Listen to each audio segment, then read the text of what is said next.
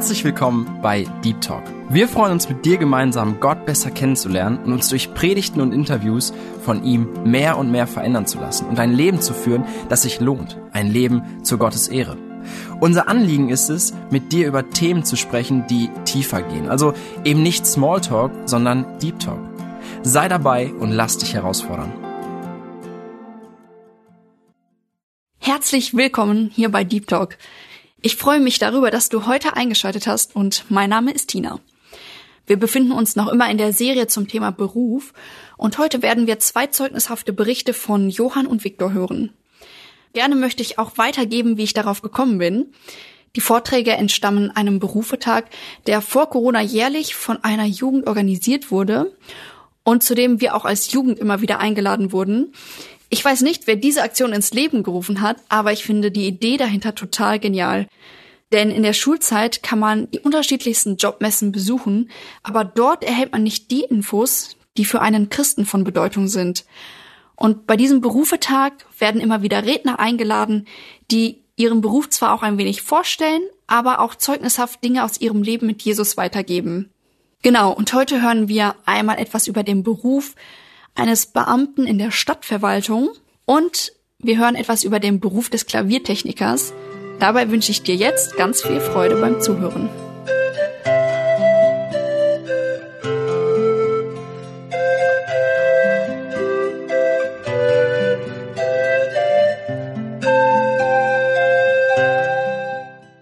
Ja, ich sollte mich auch kurz vorstellen an dieser Stelle. Mein Name ist Johann Peters, ich komme aus Bielefeld, und äh, bin verheiratet. Wir haben sechs Kinder. Ja, als Familie haben wir viel mit Jugend zu tun gehabt. Ich war über zehn Jahre in der Jugendarbeit tätig. Eine sehr schöne Arbeit. Ich habe diese Arbeit genossen und freue mich hier sein zu dürfen. Ich dachte auch, so ähnlich wie Viktor, ein wenig zu erzählen, wie es mir ergangen ist in Sachen Berufsfindung, wie ich dazu gekommen bin, das zu tun, was ich mache. Und ihr werdet merken, und ich werde erzählen von einigen Fehlern, die ich so gemacht habe, in Bezug auf die Einstellung. Aber das kommt nachher. Und vielleicht kann man das auch, ich sag mal, warum muss man alle Fehler selber erfinden? Man kann ja auch gucken und lass andere die doch machen und vielleicht selber davon lernen. Also ich bin zutiefst überzeugt, das, was ich jetzt beruflich mache, bin ich zutiefst davon überzeugt, dass es Gottes Wille ist. Und es ist ganz interessant, ich habe die, die Bestätigung eigentlich weniger im Vorfeld, sondern eigentlich nach und nach und immer mehr bekommen. Ich bin, wie schon gesagt, bei der Stadtverwaltung tätig. Ich werde nachher noch einiges zu diesem Beruf sagen. Und wie das Ganze geworden ist, wie Gott da geführt hat, ich bin sehr dankbar für das, wie Gott geführt hat und wünsche euch eigentlich auch, dass ihr eine Führung erlebt. Die muss nicht immer klar sein in dem Sinne, dass man sagt, diesen Beruf habe ich eingeschlagen, bin das geworden mit 17, 18, 19, 20, wann auch immer und bis zur Rente. Das kann ja auch sehr unterschiedlich sein. Ich glaube, wenn es um Berufswahl geht, sind zwei Dinge ganz, ganz wichtig. Zum einen sicherlich die Überlegung, entspricht das, was ich beruflich werden will, entspricht das so in etwa meinem Profil, meinen Begabungen? Ein ganz banales Beispiel, wenn einer zur Hauptschule geht und in Rechtschreibung und Deutsch eine 5 hat und sagt, mein Berufswunsch ist, ich will Deutschlehrer auf dem Gymnasium werden, dann werden wir alle sagen, Gott, du kannst ein Wunder schenken, natürlich, ganz klar, aber so erstmal ist das nicht so naheliegend. Ne? So, so ein bisschen, dass man guckt, was liegt einem. Und ich glaube, die ganz, die noch wichtigere Frage ist, wo will Gott mich haben? Und ich glaube, das ist die wichtigste Frage überhaupt in Sachen Berufsfindung. Wo will Gott mich haben und mich hinstellen? Ja, ganz kurz zu meiner Biografie auf den Beruf bezogen. Ich bin hier in Deutschland von der ersten Klasse an zur Schule gegangen. Wir sind also recht früh nach Deutschland gekommen, mit sieben Jahren. 78 gehörten, wir waren nicht die Ersten hier, aber bevor diese große Welle losging und so bin ich von der ersten Klasse an hier zur Schule gegangen. Ich weiß nicht, ob es Grundschule war oder war es schon kurz in der weiterführenden Schule. Wenn man mich dann gefragt hatte, was willst du beruflich werden, brauchte ich nicht lange überlegen. Ich wusste sofort, ich will Frührentner werden. Muss auch heute zu meiner Schande sagen. Vielleicht geht es einigen so ähnlich, keine gute Einstellung einer der Fehler, die ich hier vielleicht so erwähnen möchte.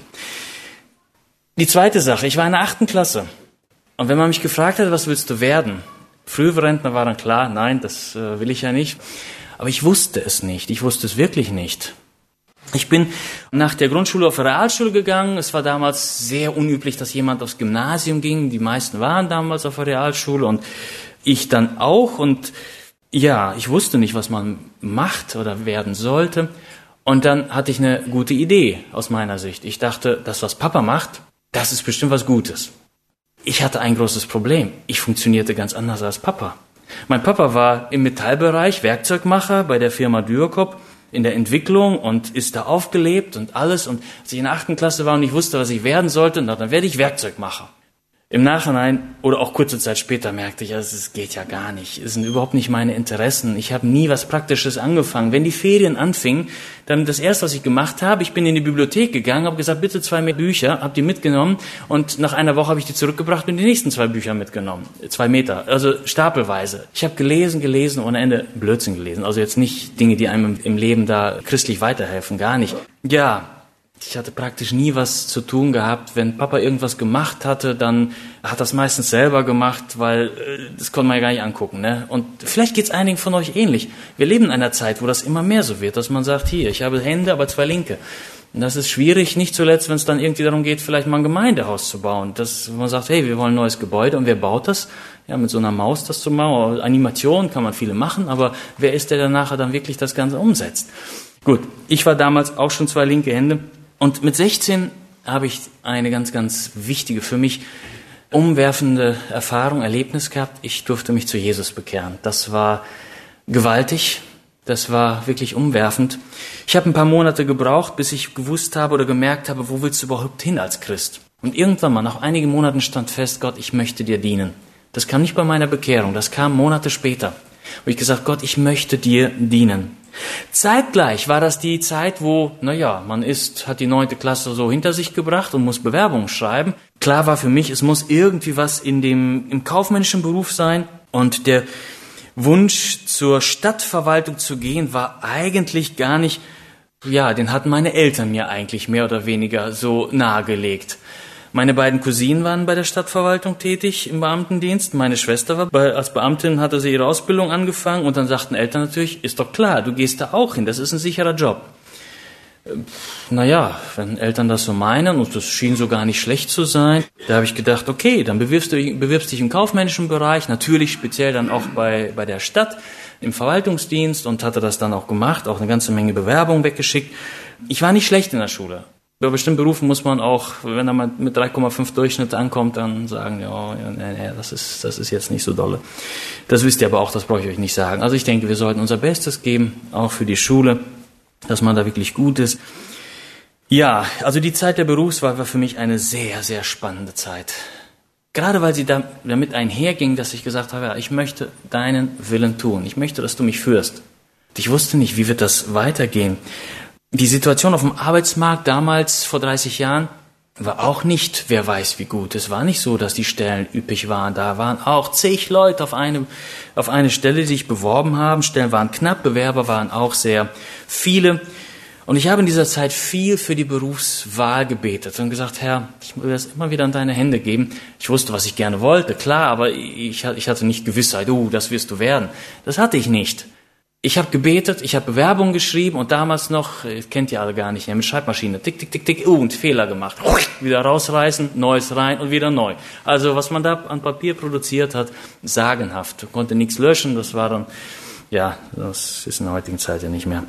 Gut, dann waren die Bewerbungen raus und dann kamen so langsam die Rückläufe. Und dann kriegte ich ein Angebot bei der AOK als Sozialversicherungsfachangestellter, kurz SOFA genannt eine Stelle zu bekommen. Uff, sie haben gesagt, ja, Sie können anfangen. Dann kam eine Zusage vom Arbeitsamt, Sie können als, ja, als Verwaltungs, in Verwaltungsdienst bei der, beim Arbeitsamt. Ich wollte aber zur Stadt und ich hatte auch keine Gewissheit, dass ich bei der Stadt die Stelle kriegen würde. Und ich musste mich aber entscheiden. Gebetet, gebetet und äh, ich kann nicht sagen, dass ich da Gewissheit hatte. Jawohl, ich kriege die Stelle bei der Stadt. Aber ich hatte die Ruhe darüber bekommen, ich sage diese beiden Stellen ab, mal gucken, was passieren wird. Und der Herr hat Gnade geschenkt. Ich habe die Stelle bekommen. Die Hoffnung wurde nicht enttäuscht. Ich bekam Ausbildungsplatz, das hieß dann ganz offiziell dann Kommunalbeamter im nicht-technischen Dienst, nicht-technischen Verwaltungsdienst, war ganz glücklich. Ausbildungsdauer, zwei Jahre, alles überschaubar, gar kein Problem.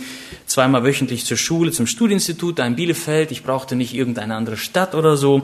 Ansonsten Praxisabschnitte in verschiedenen Ämtern der Stadtverwaltung. Und mich hat das so richtig gut erwischt. Also ich hatte wahrscheinlich nur die Exoten. Das erste, die ersten sechs Monate arbeitete ich im Krankenhaus. Städtisches Krankenhaus, äh, unten in der Verwaltung. Ne? Hätte ich auch nie gedacht, dass das auch irgendwie zur Stadt gehört. Dann die nächsten vier Monate waren auch ganz spannend bei der Feuerwehr im Rechnungswesen. Also jeden Tag da Tütata und die ganze Feuerwehr. War auch eine ganz interessante Sache. Dann kam Gesundheitsamt, Steueramt, Ausgleichsamt und so weiter. Also es gibt ja zig, äh, alle möglichen und unmöglichen Ämter. Die Zeit, ich wurde mit der Ausbildung fertig. Mein letztes Ausbildungsamt war Ausgleichsamt, wo gerade unsere Leute alle kamen. Der Strom kam ja in den 90er Jahren. Und dann kamen die alle und dann ihr Möbelgeld und wer weiß was alles. Und ich saß da mit meinen Kollegen. Also wir hatten viel Freude damals zusammen. Ja, also während der Ausbildung, nochmal zurück zu der Ausbildung. Während der Ausbildung hat man viel mit Recht, mit Gesetzen, mit Staatsaufbau zu tun. Und ich kriegte ein richtiges Problem. Wisst ihr warum? Ich musste Definitionen auswendig lernen, Paragraphen lernen. Und das Problem, das schien mir so sinnlos zu sein, weil heute lerne ich diese Paragraphen, morgen sind die nicht mehr gültig, da kommt eine neue Regierung, macht was anderes. Ja, wo, wozu lerne ich das? Doch viel sinnvoller, Bibelverse auswendig zu lernen. Das Wort Gottes bleibt ewig, das kannst du einmal lernen und das ist dann so klasse. Und das war für mich wirklich ein Problem. Ich dachte, warum lerne ich dieses sinnlose Zeug? Ein weiteres Problem, was ich bekam, ich wurde in der Jugend auch ja, aktiver. Die Sache des Herrn war für mich schon wichtig und wurde immer wichtiger. Und die Ausbildung wurde mir immer unwichtiger. Und dann muss ich sagen, das ist nicht schön. Ich habe gedacht, der Herr, und es ist richtig, der Herr. Nur Jugend, Mama, Jugend ist heute dran. Zack, weg von zu Hause. Mama, wann wirst du denn lernen für die Ausbildung? Ah ja, wird der Herr schon schenken. Irgendwas wird der Herr schon geben. Und vielleicht kennen einige von euch das. Ich würde das, diese Haltung halte ich für problematisch. Ich denke schon, die Sache des Herrn an erster Stelle. Aber wir können nicht zitieren, der Herr gibt es in seinem Schlaf. Wenn ich mit der Jugend immer verbringe und sage, lernen werde ich nicht, das wird der Herr mir schon über Nacht geben, wenn Darauf haben wir keine Verheißung. Also wir sollen schon fleißig sein. Und das war halt ein Problem von mir. Ich äh, habe viel mit der Jugend und gern mit der Jugend, das war auch schön. Aber ich habe mir keine Zeit genommen zum Lernen. Auch der Gedanke der Mission wurde in dieser Zeit immer stärker und ich dachte, vielleicht will Gott mich in der Mission haben. Ja, das Ende der Ausbildung kam, diese zwei Jahre vergingen dann und ich hatte dann den Abschluss gemacht mit der Note befriedigend. Das war für mich eine ganz, ganz große Schande, weil eigentlich kannte ich solche Noten auf dem Zeugnis gar nicht. Aber ich habe die Quittung dafür bekommen für meine Eltern war es sehr enttäuschend. Sie hatten doch immer gesagt, Lernen ist schon wichtig. Ja, ich war 1990 mit meinen 19 Jahren fertig mit der Ausbildung und habe dann mein Geld verdient. Ich überspringe jetzt ein paar Jahre. Vier Jahre später war ich verlobt. Ich war Jugendleiter und hatte wirklich wenig Zeit. Auf Arbeit merkte ich, ich hatte meine Arbeit dann, machte meinen Job, merkte ich aber, naja, man fühlt sich eigentlich, sagt man, wenn ich hier, damals waren es noch 40 Stunden Woche, wir haben inzwischen 41 Stunden Woche, dachte ich so, naja, man macht bestimmte Tätigkeit, aber eigentlich von Fähigkeit dachte ich, kannst du mehr machen. Und dann war die Überlegung da, vielleicht machst du den Aufstieg. Brauchst du nicht viel für machen. Ausbildung, Mitteldienst hast du gehabt, die arbeitest deine Jahre ab, machst eine Aufstiegsprüfung und wenn das alles gut geht, dann, dann ist besteht die Möglichkeit, wenn du auch eine gute Benotung kriegst, Bewertung. Da habe ich gemacht, es passte alles und tatsächlich, ich habe diese Prüfung da gemacht zum Aufstieg und hatte geklappt und dann wurde ich zugelassen zum, durfte ich den Aufstieg machen, also in den gehobenen Dienst. Der Vorteil war, man bekam weiterhin sein gleiches Geld und hat dafür einfach die Schulbank gedrückt, ist zur Fachhochschule gegangen und ich dachte, ich kann nichts verlieren. Wenn ich da nach drei Jahren da durchfallen sollte, dann bin ich halt wieder bei der Stadt, da wo ich vorher gewesen bin und verliere eigentlich nichts. Dachte, probier's da einfach mal. Und so bin ich dann halt drei Jahre zur Fachhochschule. In der Nähe von der Bielefelder Uni ist die. Der Aufbau war ähnlich aufgebaut. Man hatte verschiedene Blöcke Unterricht an der Fachhochschule, acht Monate in einem Block und dann wieder Monate in, in der Praxis, verschiedenste Ämter, also ähnlich wie davor auch. Nach drei Jahren war das Staatsexamen sechs Klausuren in zwei Wochen und das war für mich eine ganz, ganz große Last. Ich hatte bei diesem ähm, ja, bei diesem zweiten Lernen eigentlich schon eine bessere Einstellung. Ich hatte Familie, ich hatte, denke, ein bisschen reifer geworden, hoffe ich zumindest, aber ich hatte tatsächlich keine Zeit als Jugendleiter in der Zeit, wir haben ein Haus gekauft, da musste viel renoviert werden, erwartet ein dritte Kind und, und äh, ich wusste nicht, wann soll ich lernen. Man hat versucht und irgendwie merkte ich auch die Zensur und das ging ja den Keller runter. Und im letzten Ausbildungsabschnitt bin ich Gott so dankbar, da hatte ich eine Praxisanleiterin, die hatte ganz viel Mitleid mit mir. Sagte, ich kam ins Gespräch, sagte, Johann, wann willst du überhaupt lernen? Wir sprachen so über den Glauben, über den Alltag. Ich sagte, ich mache Jugendarbeit. Ich sagte, wann willst du überhaupt lernen? Ich sage, ich weiß es nicht. Ich sagte, ich mach dir einen Deal. Pass auf, 12 Uhr gehst du hier raus aus dem Büro, gehst in die Verwaltungsbücherei und um 14 Uhr bist du wieder hier. Das ist dann deine Mittagspause. Wenn du willst, ich, super, danke. Dann habe ich ein halbes Jahr diese Möglichkeit gehabt und jeden Tag, das darf ich eigentlich gar nicht sagen, die war einfach nur gut zu mir, habe dann halt diese verlängerte Mittagspause und konnte da halt verstärkt lernen. Und wirklich, Gott hat Gnade geschenkt. Ich durfte so gerade, so gerade bestehen, muss ich sagen. Es war nicht einfach, aber es, es, es hat geklappt und ich bin Gott sehr dankbar für seine Führung. Das Ganze hieß damals Diplom-Verwaltungswirt. Heutzutage ist ja alles Bachelor. Ne? Es gibt ja nichts mehr, was nicht Bachelor ist. Also Bachelor of Law heißt das Ganze. Drei Jahre Ausbildung, Voraussetzung ist Abitur oder halt dieser zweite Bildungsweg. Das, was ich so gemacht habe, ist auch eine Möglichkeit. Und ähm, eingesetzt wird man nachher in den verschiedensten Bereichen. Man wird ausgebildet als Generalist. Generalist heißt, du kannst von allem bisschen und gar nichts richtig. Das ist so. Generalist. Und das kriegst du in diesen drei Jahren, du kriegst alle möglichen Rechtsgebiete, vom Baurecht, Sozialrecht und Finanzmanagement und, und, und, ach, bürgerliches Gesetzbuch und so weiter und Ordnungsrecht. Also alles Mögliche. So, die Grundlagen ein bisschen. Und dann kommt man irgendwo ins Amt und muss dann tiefer einsteigen und sagen, so, und jetzt muss ich mich da richtig einarbeiten. Eingesetzt, ich war zehn Jahre in der Sozialhilfe als Sachbearbeiter, also von der richtigen Seite des Tisches, sage ich immer. Ne? Die andere Seite ist nicht so angenehm und habe dort viele Erfahrungen gemacht, hat mein Leben sehr geprägt. Man kann als Standesbeamter arbeiten, im Bauwesen. Also es sind ganz vielfältige Sachen. Wer dazu Interesse hat oder wen sowas interessiert, kann mich gerne nachher ansprechen. Kann man gerne noch einige Infos weitergeben. Ja, zu der Besoldung werden vielleicht einige sagen, wie sieht das? Der Vorteil im Gegensatz zum Unternehmen ist, ist, ist was Besoldung an sehr, sehr einfach. Bei den Unternehmern, ihr könnt immer nur gucken, so was verdient. Aber kein Mensch weiß, was ein Unternehmer verdient, weil kein Mensch weiß, wie läuft das Unternehmen. Bei den Beamten ist das ganz einfach. Geht einfach ins Internet, tippt da ein Beamtenbesoldung Nordrhein-Westfalen, gehobener Dienst, zack, und da steht alles drin, wie viel man verdient. So einfach ist das. Also, wenn es interessiert. Ganz kurz zur, das sind ja schon zwei Extremen. Unternehmer ne? und so ein Verwaltungsmensch, der einen sicheren Job hat. Ich bin jetzt seit 29 Jahren bei der Stadt, seit meinem 27. Lebensjahr Beamter auf Lebenszeit, kann ich mir was drauf geben oder auch nicht, das ist egal. Aber ihr merkt alles, ist ein, ist es schon ein sicherer Job. Böse Zungen haben behauptet, Beamtentum ist so die, die lebenslange Armut, ne? dass man dann hat lebenslang, hat seinen Job und das oder ganz so ist es nicht. Ich denke, das ist nicht verkehrt, was man, man, es ist nicht so, dass man da jetzt äh, kurz unterm Sozialversatz liegt. Aber die Problematik, und die möchte ich ganz kurz anschneiden hier. Unternehmer, Risiko. Beamter, Null Risiko. Das heißt immer, also meine Kollegin sagte zu mir, bei der Stadt Bielefeld wurde noch nie jemand rausgeschmissen, der faul war oder wegen oder dumm war. Da musste schon der, dem Oberbürgermeister ins Bein beißen oder silberne Löffel klauen. So, das, gut, das darf man so öffentlich vielleicht auch nicht sagen. Es wird ja auf, alles aufgenommen. Schade, naja. gut, eine Sache möchte ich hier aber erwähnen, bezieht sich auf die Sicherheit. Ich hatte schon gesagt, Risiko. Wahrscheinlich bin ich nicht so ein Risikotyp, sonst wäre ich nicht so, nicht, nicht, weiß nicht. Also das Bedürfnis nach Sicherheit war da, ob ich heute immer noch so denke, aber ich profitiere davon. Es hat aber auch Nachteile und das möchte ich hier auch ganz klar betonen. Vorteile eines sicheren Arbeitsplatzes. Logisch, man sieht immer nur die Vorteile. Planung, man kann kalkulieren, du kannst ein Haus kaufen, kein Problem, gehst hin, ich bin Beamter, sag, kriegst immer Kredit, überhaupt kein Problem, zack. Ne? So, keine Sorge machen über die Existenz. Freier Kopf für die Gemeindearbeit, das ist tatsächlich so.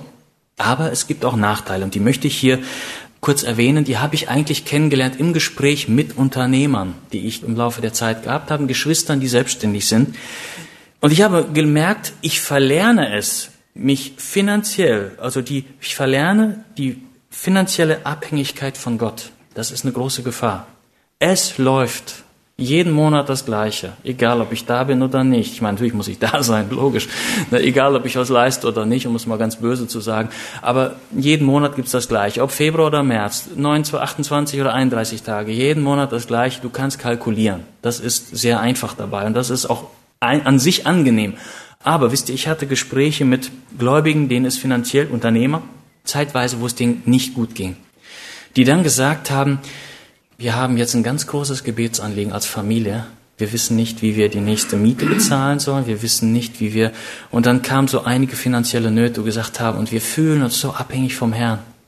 Und ich habe diese Kontakt zu diesen Geschwistern gehabt über mehrere Jahre und ich habe gemerkt, wie sie immer wieder aufblühten und dann schenkte der Herr. Da konnte alles bezahlt werden. Und ihre Dankbarkeit zum Herrn. Ich dachte so, eigentlich ist es für mich beschämend. Wann bin ich das letzte Mal dankbar gewesen für den Lohn, der gekommen ist? Das ist so automatisch. Man rechnet das nicht mehr.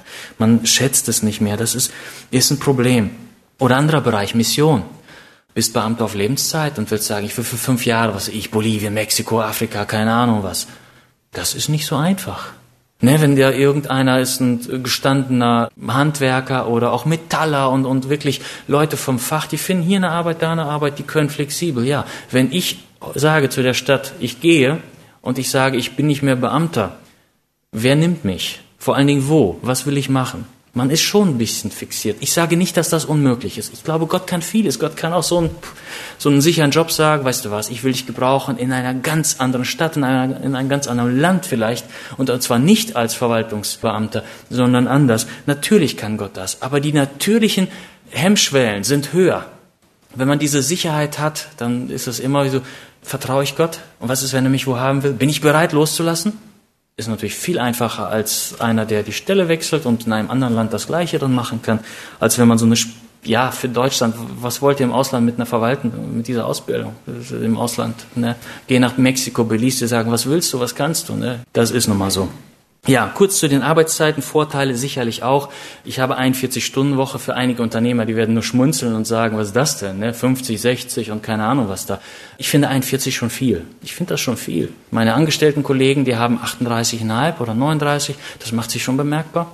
In der Woche sind dann nur zwei Stunden, aber das ist nicht wenig. Aber ich habe alle Abende frei. Ich kann bei jeder Besprechung dabei sein. Man muss nicht gucken, wer hat Schicht von euch, Brüder, ne? Wenn da alle irgendwie so ja, gut, hier sind einige, die Schicht haben, die genau wissen, wenn Besprechung ist, an der Woche kann ich nicht. Ne? Und das ist sicherlich einer der Vorteile. Gut. Ich wollte zwei Sachen noch kurz erzählen. Ein Zeugnis von einer Begebenheit. Ich hatte, als ich in der Sozialhilfe tätig war, ich dachte, ich möchte auch ein Zeugnis sein und äh, ich bin zwar zur Neutralität verpflichtet, das ja, aber wenn die anderen ihre, keine Ahnung, welche Poster hängen haben, kann ich doch ein biblisches Wort da hängen haben. Und so hatte ich an der Ausgangstür ein großes Plakat, also äh, an meiner Bürotour, wenn die Leute rausgingen. Ne? Psalm 37, Vers 5, was steht da? Befehl dem Herrn deine Wege und taufe auf ihn, er wird's wohlführen. Hatte eine Vorsprache, da kam eine Frau und in der Sozialhilfe, ich glaube nicht, wie viele Leute kaputt sind da, wie viele Leute kaputt sind, nicht nur kaputt hier, sondern auch innerlich kaputt.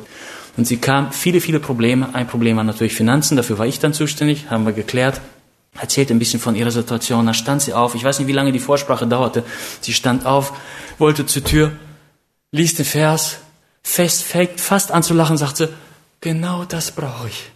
Genau das brauche ich, sagt sie. Und na, wir verabschiedeten uns und ich fand das einfach, das Wort hatte sie, das, das war für sie eine Ermutigung. Sie war nicht gläubig, aber befiehl dem Herrn deine Wege. Eine andere Begebenheit, da kam jemand bei mir ins Büro, eine Gläubige, wusste ich aber nicht, weil die kam von den Jesus Freaks. Sagt euch Jesus Freaks etwas? Also sie sah so ein bisschen seltsam für unsere Verhältnisse aus. Ich sage ganz bewusst seltsam, weil ich denke, wir dürfen die Leute nicht verurteilen. Auf gar keinen Fall. Sie kam rein, man sah nicht, dass sie gläubig ist, und so kamen wir ins Gespräch und irgendwie, naja, sie guckte auch die Sprüche an und sagt, sind Sie gläubig? Ich sag, ja. Welche Gemeinde? Ich sagte, geht zu den Mennoniten. Oh, zu den Mennoniten sagt sie, wissen Sie was? Ich bin ganz neu hier in die Stadt gezogen. Ich habe mein Auto umgemeldet, war bei der Zulassungsstelle, bin da beim Ordnungsamt gewesen und da war ein Gläubiger. Ich bin gegangen zur Wohngeldstelle. Da war eine Gläubige. Jetzt komme ich hier zu Ihnen hin, da ist ein Gläubiger. Ich kannte die alle. Ne? Wir sind einige bei der Stadt, die da gläubig sind. ähm, jedenfalls sagt sie, oh Gott ist so gut, Gott ist so gut. Dachte ich so, ja, und als sie ging, wünschte sie mir noch den vollen, fetten Segen Gottes, so wie sie das ausdrückt. Aber naja, gut, das ist halt deren Sprache und äh, muss man so stehen lassen. Gut, das waren so ein paar Sachen, die ich erzählte. Also man erlebt unheimlich viel. Ich könnte Bücher schreiben, allein über die Sozialhilfe. Das will ich jetzt an dieser Stelle nicht tun. Also wer dann irgendwie noch zu dieser ganzen Geschichte Berufsfragen hat, kann das gerne stellen. Mir ist es nur ein Anliegen, dass ihr wirklich sagt, Gott, wo ist mein Platz? Und dafür bete. Und ich bin überzeugt, dass das verheißt der Herr, dass er führen wird. Und das wünsche ich jedem Einzelnen von euch. Wie der Töpfer nimmt den Ton, nimm auch mich in deine Hand, gestalte und forme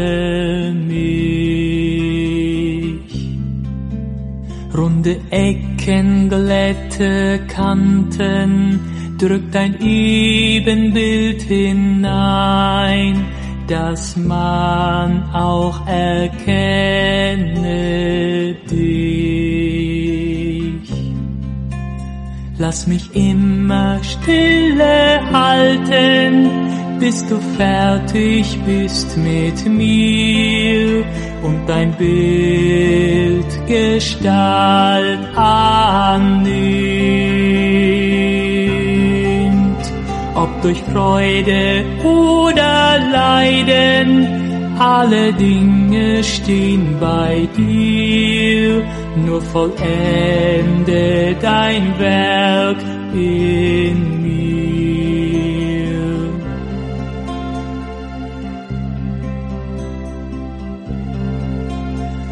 Gefäße bringen Ehre dem, der sie bereitet hat. Lass auch mich so eines sein, das dir nutzt in allen Dingen, brauchbar ist zu jeder Zeit, vom dem man weiß, es ist dein. Lass mich immer stille halten, bis du fertig bist mit mir und dein Bild Gestalt annimmt. Ob durch Freude oder Leiden, alle Dinge stehen bei dir, nur vollende dein Werk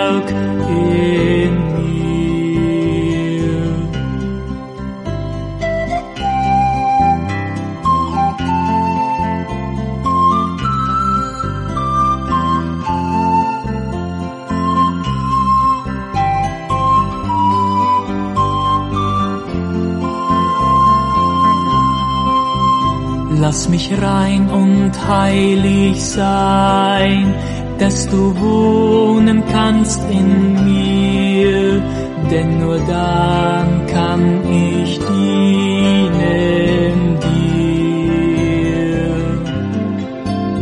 Wenn ich selber werde klein und du wirst in mir ganz groß, aller Ruhm soll dir gelten.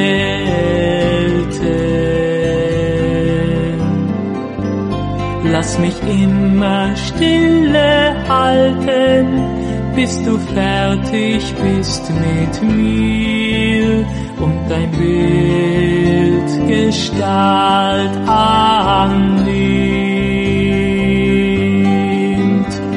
Durch Freude oder Leiden, alle Dinge stehen bei dir, nur vollende dein Werk in mir. Ob durch Freude oder Leiden, alle Dinge stehen bei dir, nur vollende dein Werk in mir.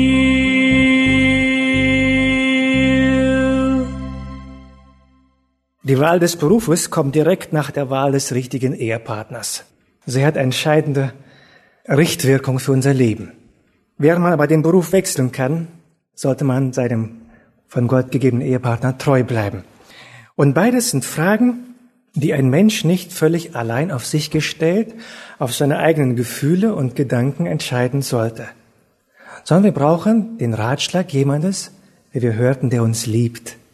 Und das alles hängt zusammen mit der Frage, wie erkenne ich den Willen Gottes? In meinem Leben war das auch so. Ich habe gelernt, auf der Realschule gewesen, habe mich sehr bemüht, habe dann das Abitur dran gehängt und wusste nicht so ganz genau, was ich machen sollte. Und dann gab es so diese speziellen Tests, so über 20, 30 Seiten auf so gelbem, schönem Papier, so eine Art begabten Fähigkeits, Intelligenzcheck, was auch immer. Damals gab es das, diese Möglichkeit, da kreuzte man so alles an, was man mag, was man nicht mag, wie man wo entscheiden würde. Und da kam für mich raus ein Ingenieursberuf in der Luft- und Raumfahrt oder ein anderer Ingenieursberuf. Und zu der gleichen Zeit habe ich mich vorbereitet. Ich habe von meiner dritten Klasse an Musik gelernt, bis zur 13. Klasse. Und gedacht, das macht mir so viel Spaß, vielleicht wirst du Pianist. Und überlegte ich hinterher, meine Lehrerin war sehr ehrgeizig, sie wollte mich unbedingt an die Hochschule haben, um eine Trophäe mehr an ihrem Brett zu haben. Den haben wir auch dahin geschickt. Ich habe mich auch da beworben, aber dann gemerkt, ein Leben als Pianist ist nicht vereinbar mit meinen Vorstellungen von Familie. Ich möchte nicht ein Leben ohne Familie haben. Ein Leben als Pianist ist ein Leben des Abends. Und ob ich dann gut genug wäre, steht noch auf einem ganz anderen Stern. Wir haben schließlich heute weltweite Konkurrenz. Also ging ich dann dem Ratschlag dieses Tests nach und schrieb mich für einen Ingenieursberuf ein. Welchen war relativ egal. Da mir die Uni ein bisschen unheimlich war, habe ich einen kleinen Bereich genommen, nämlich Schiffbau. Es gab 70 Studierende insgesamt, auf 10 Studierende ein Professor, eine sehr nahe Umgebung, gutes Lernklima. In diesem Beruf habe ich gemacht und fühlte mich gut dabei. Gottes Führung? Vielleicht. Vielleicht hätte es besser sein können, denn ich bin nicht in diesem Beruf geblieben. Wenn ich Gott noch intensiver gesucht hätte. Wir haben in der Bibel diesen bekannten Spruch, trachtet zuerst nach dem Reich Gottes, da wird euch alles andere zufallen. Manchmal geht Gott mit uns nicht den direkten Weg der Abkürzung, sondern macht Umwege, auch im Berufsleben. Ich muss gerade an Mose denken. Gott hat ihn zugerichtet. 40 Jahre war er beim Pharao, dann musste er die Schule des Lebens in der Wüste lernen, 40 Jahre da. Und dann erst sagte Gott, jetzt bist du bereit genug, die Aufgabe zu verführen, für die ich dich bestimmt habe. Dann wehrte er sich immer noch und Gott kam ihm auch da entgegen. Und dann wurde er das, worunter wir ihn kennen. Gott hat ihm seine, seiner Bestimmung zugeführt. Während ich studierte, habe ich geheiratet, weil Gott mir ganz unmissverständlich gezeigt hat, das ist deine Frau. Und ich war fasziniert davon, wie klar Gott arbeitet. Ich musste nicht auf irgendein Gefühl hören. Ich habe Gott gebeten, Herr, verzeih mir, wenn ich so ähnlich wie Gideon bete, aber zeig mir ein Zeichen, das nicht von meinen eigenen Gefühlen abhängig ist, was ich nicht beeinflussen kann. Und während ich über ein Mädchen nachdachte, kam eine Karte mit heißen Rollkuchen zu uns ins Haus und da stand, mein Plan mit euch steht fest, ich will euer Glück und nicht euer Unglück. Ich flog fast in den siebten Himmel augenblicklich. So ein klares Ja von Gott. Niemand wusste was für meinen inneren Gedanken. Und so ähnlich kann Gott es auch mit unserem Beruf machen. Gott ist manchmal sehr, sehr klar und sehr detailliert. Manchmal nicht, da müssen wir einfach ein bisschen warten. Also habe ich geheiratet, wir hatten schon einige Kinder und das Studium zog sich in die Länge. Denn am Anfang, als ich im Studium schon war, habe ich gemerkt, nein, noch drei Jahre eine Beziehung pflegen, da kann ich nicht lernen. Meine Gedanken sind einfach nicht beim Stoff. Also habe ich geheiratet. Dann kam die Familie und dann wurde das Studium natürlich noch ein bisschen langsamer. Ich musste arbeiten. Wir hatten eine Wohnung. Und wer sich dann dafür interessiert, es gibt in diesem Land etwas sehr, sehr Nützliches, eine Grundversorgung, die nennt sich etwas, ja, unbeliebt Hartz IV. Aber wer sie einmal Anspruch nimmt, der ist dankbar dafür. Also meine Familie kriegte Hartz IV und ich konnte studieren. Als Studierender hat man keinen Anspruch darauf. Wenn man ein bisschen zu langsam ist, hat man auch keinen Anspruch auf BAföG. Ist nicht schlimm, passiert vielen, also arbeitet man. Und dann habe ich, weil ich das Klavier liebte, immer Klaviere gestimmt. Zuerst nur für meine Freunde, dann ein bisschen mehr, so dass ich immer auf 400, 500 Euro im Monat kam. Und somit meinen Anteil zu verdienen. Wir lebten glücklich und gewissermaßen sorglos. Eines Tages, ich war schon mehr zum Ende des Studiums und musste noch ein halbes Jahr meine Diplomarbeit machen. Und als Schiffbauer geht das nicht bei uns in der Gegend, sondern muss in den Norden ziehen. Das ist mit finanziellen Schwierigkeiten verbunden, weil das nicht wirklich entlöhnt wird. Man ist ein halbes Jahr getrennt. Und mir war klar, ich bin mir nicht sicher, ob ich irgendwo an der Nord- oder Ostsee arbeiten möchte. Ob ich in einem Büro sitzen möchte von morgens bis abends und vielleicht Türklinken berechnen soll oder Türausschnitte. Irgendwie war ich mir da unsicher geworden. Und zu der Zeit rief mich ein Mann an, ob ich nicht den Flügel seiner Mutter stimmen könnte. Er möchte nämlich sie zum Geburtstag besuchen, ihr was spielen, dann soll das Instrument gestimmt sein. Später habe ich erfahren, er war Kriminalprofessor in Münster, aber das tut nichts zur Sache. Ein sehr, sehr freundliches Haus. Eine ganz würdevolle alte Dame, sehr wohlhabend, aber sehr menschenfreundlich. Mit Bediensteten, wie man das aus Büchern kennt. Ich stimmte den Flügel und merkte, das sind noch einige Sachen, die sind schwergängig und fragte sie, soll ich das auch noch machen? Ja, ja, alles machen. Zwischendurch ging die Haushälterin, die wie auch im Buch etwas schnippisch war, und machte die Tür zu. Und ich guckte durch das große Fenster und merkte, ah, der Gärtner ist auch da. Die Käppe tief unten im Fahren, dachte ich, komisch, sieht aus wie ein Räuber. Und dachte ich, nein, mach dir mal nicht solche dummen Gedanken. Ich machte meine Arbeit weiter. Plötzlich, nach 15 Minuten, hörte ich, Geld, Geld. Und ich sagte, okay, der Gärtner kommt und holt sich seinen Lohnapfel, ich gleich auch, und macht einen derben Scherz. Plötzlich rief die alte Dame um Hilfe. Herr Jansen, Hilfe! Ich dachte, das ist doch ein Räuber. Ich ging in das Nebenzimmer und erinnerte mich, als ein Opernsänger zu uns kam, der einen Dieb, der Scheibenwischer stahl, mit der Gewalt seiner Stimme erschreckt hat. Ich probierte das und weil ich schon Kinder hatte, konnte ich etwas streng reden und habe ihn fast bis zum Infarkt erschreckt. Er hatte eine Waffe in der Hand, er war stärker als ich, er hatte einen Strumpf über dem Kopf und die 100-jährige Dame, oder 99 war sie damals, lag auf ihrem Sessel, wo sie ausgeruht hatte. Mit aufgerissenen Augen türmte er nach draußen. Das war auch gut so, denn zehn Sekunden später lagen die alte Frau und ich uns in den Armen und zitterten erstmal, was alles hätte passieren können. Dieser Bericht kam in der Zeitung. Es war die Zeit, als in München ein Rentner zu Tode gestochen wurde, als er versuchte, zwei Streitparteien zu trennen. Daraufhin wurden einige Reporter aufmerksam und machten einen Bericht über Zivilcourage. Mit Foto, große Überschrift, Klavierstimme verjagt Dieb. Dieser Bericht machte ein Musikhaus unserer Gegend auf mich aufmerksam. Sie hatten gerade Schwierigkeiten mit dem eigenen Klavierbauer, der anfing, nicht alle Klaviere stimmen zu wollen, sondern nur die teuren. Also haben sie mich dazu genommen, die billigen zu stimmen. Und nach und nach habe ich die teuren gestimmt, auch teilweise zwei Wochen, nachdem der andere es gestimmt hat. Ich hatte in diesem Bereich keine offizielle Ausbildung, deswegen nenne ich mich nicht Klavierbauer, sondern nur Klaviertechniker. Klavierbau ist geschützt, aber es beschreibt die gleiche Arbeit. Und es ist ein Beruf, ein Handwerk, der mir wirklich Freude und Genugtuung bereitet hat, bis jetzt immer. Jedes Instrument ist eine Herausforderung und ich kann das nur bestätigen. Handwerk hat seine Zukunft. Ich sage immer, ich habe nur glückliche Kunden. Denn diejenigen, die nicht glücklich sein sollten, die rufen mich nicht an. Das ist das Gute an diesem Beruf. Also wer ein sensibles Gemüt hat, denkt darüber nach, einen Beruf der Selbstständigkeit zu machen. Und so führte es Gott. Ich konnte von heute auf morgen das gesamte Hartz IV abmelden. Durch das Musikhaus kamen mehr und mehr Aufträge und ich konnte meine Familie versorgen. Und so wie Elia jeden Tag ein Brot kriegte und nicht für ein Jahr ein LKW, so war das auch hier.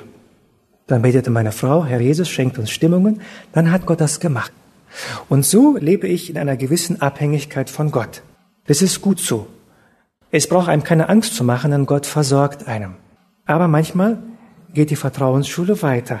Und dann muss man die nächste Hürde meistern. Wir lesen in der Bibel, die Gott lieben, denen dient alles zum Besten. Und so merke ich das im Nachhinein immer bei mir, immer wenn Gott führt, und darauf kommt es wirklich an, dass ihr die Stimmen Gottes hört, auch gerade im Berufsleben. Manchmal kann sie genauso klar sein. Was für mich das Entscheidende ist an der Selbstständigkeit, dass ich Zeit habe, vier Wochen, sechs Wochen ins Ausland zu gehen, um vielleicht Klavier für einen Männerchor zu spielen, so war das jahrzehntelang gewesen. Oder jetzt gerade komme ich aus Kenia, wenn man eine Bibel anschaut, da sieht noch den ganzen Wüstenstaub aus dieser Gegend. Das wäre wahrscheinlich nur sehr schwer möglich mit einer Festanstellung. Ja, es hat gewisse Risiken.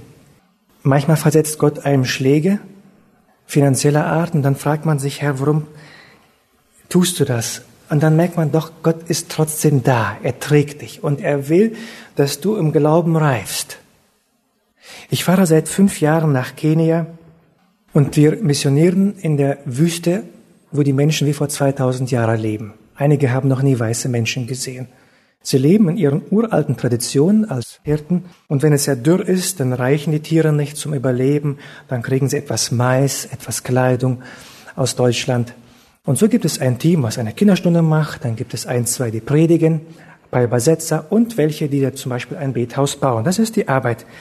Und seit fünf Jahren fragte ich mich, ist das jetzt mein Platz hier? Und plötzlich im fünften Jahr, im siebten Jahr dieses Projektes, mein fünftes Jahr, ging es mir wie Petrus. Herr, ich habe die ganze Nacht gefischt und nichts gefangen. Dann sagte Herr Jesus, schmeiß das Netz noch einmal raus. Und dann waren 156 Fische im Netz. So war das jetzt das letzte Mal gewesen. Es haben sich über 150 Menschen bekehrt. Menschen, man dachte, verstehen die einen überhaupt?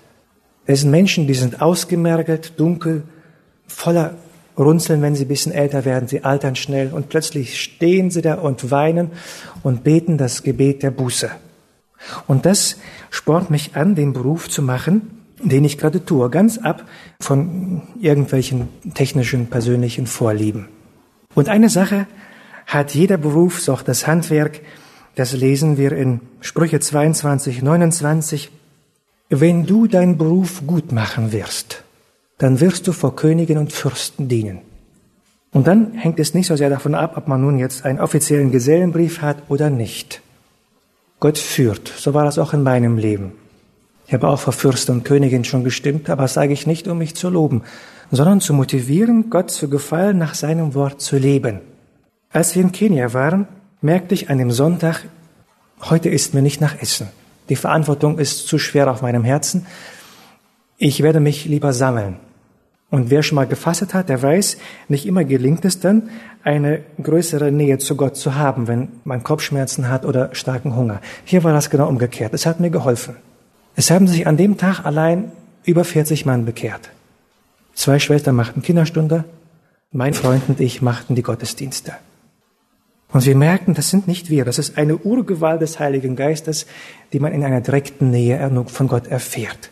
Dann fragte ich Gott am nächsten Tag, Herr, ich wusste nicht, soll ich jetzt weiter fasten oder nicht? Ich schlage meine Bibel auf, die Stelle von Elia, steh auf und iss. Die Stelle habe ich gar nicht gesucht, aber das ist die Antwort auf mein Gebet. Und das gerade ist ein Prinzip, was wir in Jeremia lesen, in späteren Kapiteln, denen, die Gott lieben. Also wer Gott liebt, denen offenbart er sich. Und das ist ein Trost und eine Zusage. Ich kann euch nur ermutigen und ermuntern, sucht Gott in Demut. Dann wird er euch sogar solche Fragen, ob ihr frühstücken sollt oder nicht, beantworten. Gott segne euch.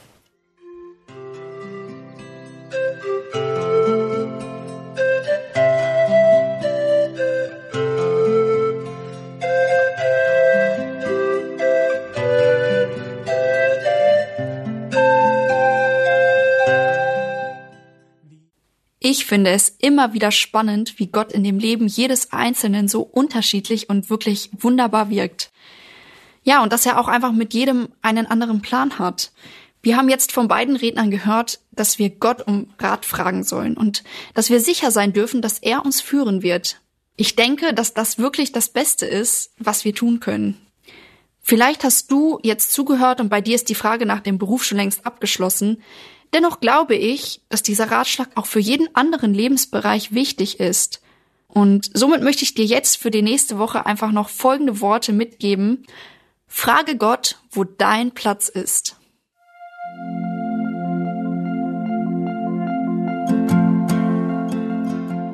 Schön, dass du heute dabei warst. Wenn es für dich ein Segen war und du etwas mitnehmen konntest, dann teile Deep Talk gerne mit deinen Freunden und fühle dich frei, auch uns ein Feedback zu schreiben. Wir würden uns da sehr darüber freuen. Wenn du heute zum ersten Mal dabei warst oder eine Sendung verpasst hast, kannst du alle vorherigen Sendungen auf Spotify oder auf Soundcloud finden. Mehr Infos über Deep Talk oder Segenswelle allgemein findest du auf www.segenswelle.de oder auf unserem Instagram-Feed, auch unter Segenswelle zu finden. Falls du Fragen und Anregungen, zum Beispiel Themenvorschläge hast, schreib uns gerne. Wir wünschen dir noch eine gesegnete Woche mit den Worten aus Kolosser 3, Vers 17. Und was immer ihr tut, in Wort oder Werk, das tut alles im Namen des Herrn Jesus und dankt Gott dem Vater durch ihn.